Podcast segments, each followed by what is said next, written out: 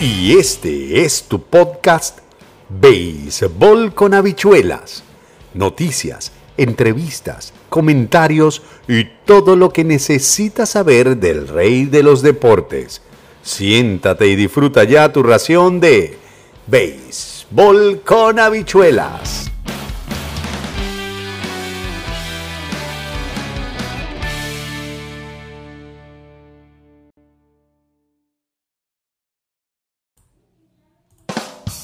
Hola mi gente, ¿cómo están? Bienvenidos a tu podcast Béisbol con habichuelas. Pido disculpas, les ofrezco mis disculpas por todas las cosas que sucedieron y que nos impidieron eh, continuar con la temporada pasada. Eh, estábamos de verdad, verdad, con muchísimo trabajo, muchísimos compromisos con el diario Record, a quien le agradezco todo lo que pasó. Pero ya tenemos una nueva temporada y vamos a volver otra vez con los podcasts. Esta, nueva, esta nueva etapa de, de béisbol con habichuelas va a ser diferente. Eh, vamos a hacer, además de noticias, también un poco de historia. Vamos a, a buscar testimonios, vamos a hablar sobre eh, reglas, vamos a, a, hablar sobre curiosidades, anécdotas. Vamos a poner un poco más de habichuelas, de sazón, ¿no? Para tener el espíritu del, podcast. Hoy vamos a hablar sobre la regla del corredor fantasma, ¿no? Y cómo nace esta regla del corredor fantasma. La gente tiene que entender, o mucha gente cree que eh, las reglas del béisbol han sido siempre las mismas, pero resulta que eso no es así. Las reglas del béisbol han cambiado de manera radical y si nosotros nos vamos a un poquito de historia, y me estoy basando pues en el libro Las reglas de Bruno Egloff, eh, las reglas han cambiado desde la primera vez que salieron en 1845. Ya hacia el año 1700, el pastor puritano Thomas Wilson mencionaba con desagrado en Madison, Inglaterra, algunos eventos que había presenciado años antes y decía lo siguiente. He visto bailar el Morris, jugar al garrote, béisbol y crickets y muchos otros juegos en el Día del Señor. Años más tarde, en 1744, se publica en Londres el libro A Little Pretty Pocket Book, uno de los primeros libros infantiles que en forma alfabética describía los juegos de niños usuales en esos tiempos y le agregaba a cada uno una moraleja. El béisbol era uno de ellos. Pero el mensaje no le hablaba al niño, sino al hombre que por dinero se aventura a viajar por alta mar para regresar a casa lleno de satisfacción. Does Britain for lucre fly over the main, but with pleasure transported return back again? Estas son las primeras menciones escritas conocidas del hoy tan importante deporte del béisbol que se manifestaron en el viejo continente. Entonces, las primeras reglas del béisbol son escritas en 1845 por Alexander Cartwright, que es el verdadero padre del béisbol. ¿Y por qué digo el verdadero padre del béisbol? Porque eh, ya hay juicios y hubo un juicio histórico que se realizó en Nueva York donde se determinó que J. Abner Doubleday no inventó el béisbol. No inventó el béisbol, sino que el béisbol lo inventó a él, ¿no? Y estos que hablan de la esencia pura del juego. Entonces, si vamos a la esencia pura del juego, tendríamos que quedarnos con las 20 reglas que hicieron, que hizo Alexander Cartwright. ¿Mm? Las primeras reglas se hacen en 1945, eran 20 reglas nada más, y nunca se cambió la esencia de que el equipo que hiciera más carreras era el equipo que ganaba el juego de pelota. Ya para el año 1857 se celebró una convención que reformuló la regla de los Knickerbockers, para darle al juego un carácter más competitivo y no meramente recreativo, codificando las normas en 37 secciones o reglas que eran la sección 1 sobre la pelota, ya se le daba dimensión a la pelota, la sección 2 el bate, la sección 3 las bases, igual que la sección 4 donde estaban ubicadas, la sección 5 era sobre el lanzador, la ubicación del lanzador, la sección 6 era eh, sobre el lanzador y el lanzamiento. Entonces, si nosotros vamos a decir la pureza del béisbol, esto de que el béisbol, la pureza y que el espíritu del béisbol la primera regla del béisbol, digamos, la primera, el primer códice, la primera codificación, mira lo que dice la sección 6, la sección 6 de las reglas de 1857. Dice, el lanzador debe ponerle o enviarle la pelota al bateador lo más cerca posible, al medio del home, y no lanzarla o tirarla con fuerza. Tampoco puede pasarse de la línea perpendicular de 12 pies y si, y si estira su brazo hacia atrás con el propósito de enviar la pelota, debe completar el movimiento. Cualquiera de estas infracciones será declarada BOC. Es decir, el BOC, que es el engaño, es esa, es, digamos, penar o castigar, esa es la palabra, castigar el engaño, ya estaba desde, inclusive en la sección 7, el BOC. Cuando el lanzador comete un BOC, todos los corredores avanzan una base. ¿Mm? En la sección 9 está la carrera anotada. El jugador que llegue a home tiene el derecho a anotar una carrera. Dice aquí la pelota fair o foul. Dice si la pelota es atrapada de aire o después de picar el en el terreno fuera de la línea de home o primera o de home a tercera será declarada foul. Si, si pica dentro será con, eh, declarada fair. Como ustedes ven, esta es una regla de, 1900, de 1857. ¿no? Después tenemos, por supuesto, el stroke out. El bateador out si falla el hacerle swing a tres pelotas y la última es atrapada de aire o después del primer rebote.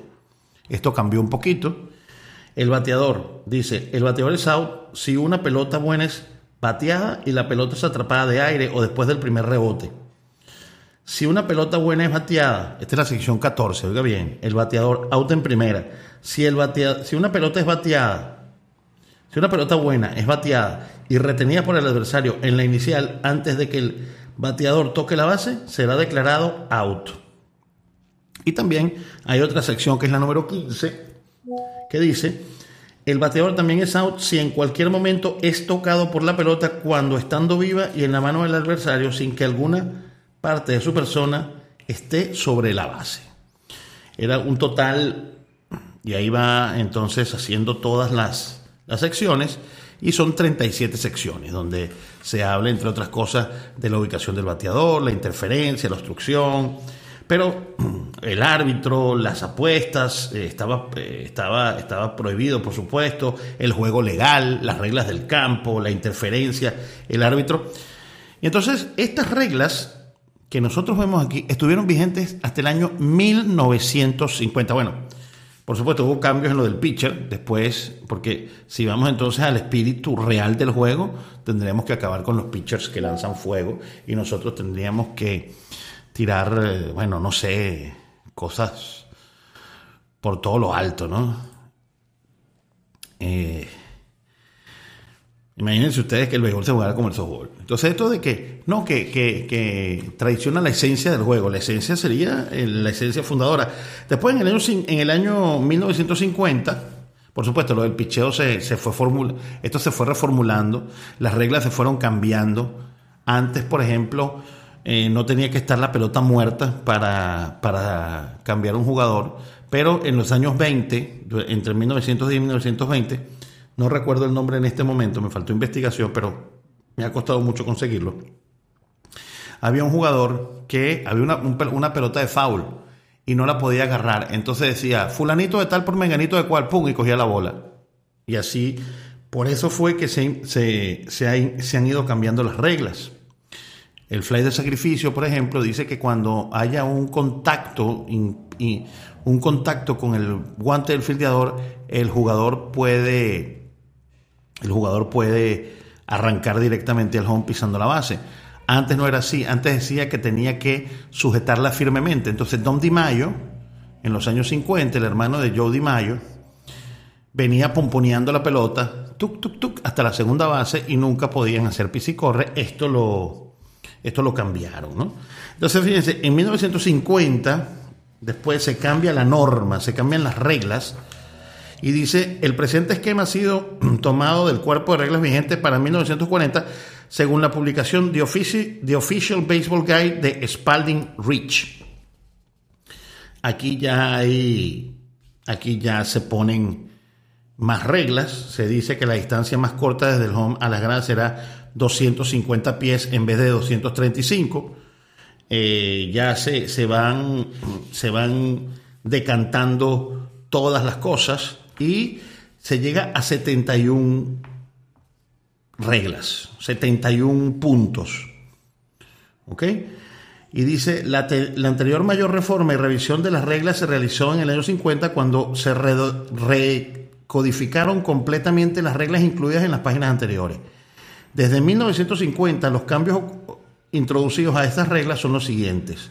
Se han ido incorporando 14 términos adicionales como Fielder's Choice, que no existía antes, interferencia, la línea o line drive, obstrucción en el año 54, el squeeze play, wild pitch, bug del receptor, se disminuyó la altura del montículo a 25 centímetros en 1969 y se introdujo el casco obligatorio para el bateador 1971 y la figura del bateador designado en 1973. Hay personas a quienes no les gusta, por ejemplo, el bateador designado. ¿no? A mí no me gusta, a mí me gusta mucho el pitcher. Me, gusta, me gustaba ver batear al pitcher en la Liga Nacional pero no podemos negar que el béisbol que produce el bateador designado, pues es un béisbol único, un béisbol mucho más ofensivo. Y ya que los pitchers baten, eso ya pasó a la historia, eso quedó en desuso. Ya el bateador designado, que había sido, había sido una regla provisional en 1973 para tratar de conseguir más ofensiva y solamente se adaptó o se introdujo en la Liga Americana hasta que vino la pandemia y se, bueno, ya, a partir de 2020 ya tenemos el bateador designado universal. Entonces, eh, bueno, ya, ya, desde 2020 en adelante, así universal, ya, ya los pitchers no van a batear. Y lo que quiero decir con esto es que no podemos nosotros negarnos a que el béisbol evolucione. El objetivo del juego siempre va a ser el mismo. El objetivo del juego no va a cambiar. Y el objetivo del juego es el béisbol en un juego entre dos equipos formados por nueve jugadores, cada uno bajo la dirección de un manager y se juega en un campo cerrado, conforme a estas reglas, bajo la jurisdicción de uno o más árbitros. El objetivo de la ofensiva es que el bateador se convierta en corredor y que sus corredores avancen. El objetivo de la defensiva es impedir que los jugadores a la ofensiva se conviertan en corredores, que estos avancen las bases. Cuando un bateador se convierte en corredor y toca legalmente todas las bases, habrá anotado una carrera para su equipo. 1.05, el objetivo principal de cada equipo es ganar anotando más carreras que el oponente. Y 1.06, el ganador. El ganador del juego será aquel equipo que haya anotado el mayor número de carreras al concluir un partido reglamentario, siempre en conformidad con estas reglas. Entonces, bueno, si ya hemos visto, ¿verdad? que el juego de pelota, y estas son las primeras reglas del juego, son el, capítulo 1 del béisbol nada más tiene seis reglas, y son los objetivos del juego. Después viene el campo, cómo vas a hacerlo, etcétera, etcétera. Entonces, ¿cuál es mi punto con este repaso histórico que estamos haciendo aquí? Bueno, mi punto es que nosotros debemos eh, entender de que las cosas evolucionan, de que el béisbol cambia. Yo, por ejemplo, y eso, y eso también se aplica a los chips defensivos. Lo que pasa es que el chip defensivo se ha convertido después en un abuso, ¿no? Entonces, a, mí, a mí particularmente me gustan los chips defensivos, pero no me gusta el abuso de los chips. Pero de eso vamos a hablar en otro, en otro podcast. Lo mío es que yo creo que hay que, primero hay que aceptarlo, ya es una realidad. Major League Baseball lo hizo de manera autónoma, eh, de manera unánime. Me imagino que la, la MLB PA, la Asociación de Peloteros de las Grandes Ligas, también lo hizo, porque ellos tienen que ser consultados para tomar este tipo de, decisiones. Y fue aprobada de manera unánime la regla del corredor fantasma. Juegos de 5 o 6 horas, juegos que, bueno, eh, yo no sé si ustedes han visto, creo que lo tengo en el canal, el famoso juego de 39 innings o de 20 y pico de innings. Vamos a hablar de eso un día de esto. El juego, eh, ahí estuvo Luis Aponte y unos venezolanos, también estuvo Wade Box, eh, Cal Ripken. El juego más largo del profesional era un juego que era interminable. Terminó a las 4 de la mañana y estaban jugando pelota porque no se aplicaba el corredor fantasma. Por supuesto, estas cosas eh, ya no van a suceder porque vamos a tener corredor fantasma en la temporada regular. Y me imagino que todas las ligas mm, de invierno, cuando eso comience, pues la adoptarán. No tienen por qué hacerlo, porque cada liga es autónoma, pero a partir de ahora tendremos el corredor fantasma. Yo quiero que tú me digas qué te parece esto del corredor fantasma, qué te parece esta regla. ¿Estás de acuerdo con, que el juego evolucione, con que el juego cambie? Ya hemos demostrado con las reglas de que eso del, del purismo del béisbol, porque inclusive han cambiado las medidas de los terrenos, han, han bajado el montículo, bajaron 25 centímetros a partir de 1969, cuando Bob Gibson en el 78, en 1968 tuvo una efectividad de 1.12, no le batió nadie y los pitchers dominaban la escena, pues bajaron el montículo para ver si había más ofensiva, como están haciendo ahora con los shift, para tratar de buscar más ofensiva, porque la gente se aburría, la gente no le gustaba. Bueno, todo ese tipo de cosas son las cosas que uno, uno dice, bueno, mira acá, ¿no? Hay que tratar de mantener un equilibrio. Entonces, la gente se molesta o hay gente que, que no le gusta que haya estos cambios. A mí me parece buenísimo que haya estos cambios. Yo creo que es positivo para el béisbol y ya es una realidad. ¿Qué piensas tú del corredor fantasma? ¿Estás de acuerdo con que esto suceda? ¿Estás de acuerdo? ¿Te parece bien? Bueno, no, no importa que te parezca bien o te parezca mal, ya es una realidad, pero ¿Cómo ves lo del Ghost Runner y cómo ves lo del corredor fantasma en el béisbol de grandes ligas? Y que por supuesto en el Clásico Mundial también se va a jugar con el corredor fantasma, porque, porque es además es un evento en Major League Baseball y se va a jugar no solamente con el corredor fantasma, se va a jugar con conteo de lanzamientos para abridores y para relevistas. Y ese va a ser el próximo podcast. Veo a mucha gente que se emociona buscando el picheo, que si el bateo, que si esto, que si aquello. Hermano, en el Clásico Mundial, los pitchers abridores no pueden ir as far as they want, tan lejos como ellos quieran. No, señores. Tienen una cantidad de picheos que tienen que hacer. Y los relevistas una cantidad de picheos que deben hacer. ¿Mm? ¿Por qué? Porque están en sprint training, están en pretemporada.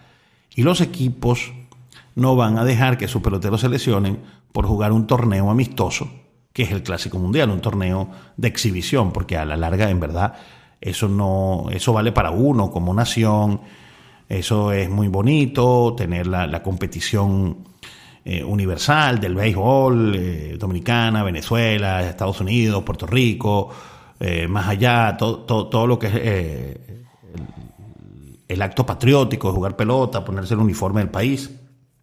Pero a la larga, al final lo que importa es quién te paga el sueldo y el trabajo que tú tienes y la inversión que tú tienes de esos commodities, de esos activos, porque los peloteros actualmente que ganan millones de dólares, millones de dólares, dejaron de ser peloteros para convertirse en activos de los juegos de pelota. Espero que te haya gustado el día de el podcast de hoy. Por favor, déjame tu comentario. Puedes también escribir por Twitter béisbol con habichuelas y dejar tu comentario con el hashtag béisbol con habichuelas. O también puedes dejarme aquí en la caja de comentarios que tienes en YouTube y, que, y también puedes mandarme un mensaje de voz a través de Anchor o puedes comunicarte en Twitter o en mis redes sociales en Instagram. También estamos con Quieto en Primera 24 Quieto en Primera 24 y El Villasmil 024. Para mí ha sido un honor, un placer, un privilegio. Nos vemos en un próximo podcast. Listo, se acabó el juego. Y este fue tu podcast Béisbol con habichuelas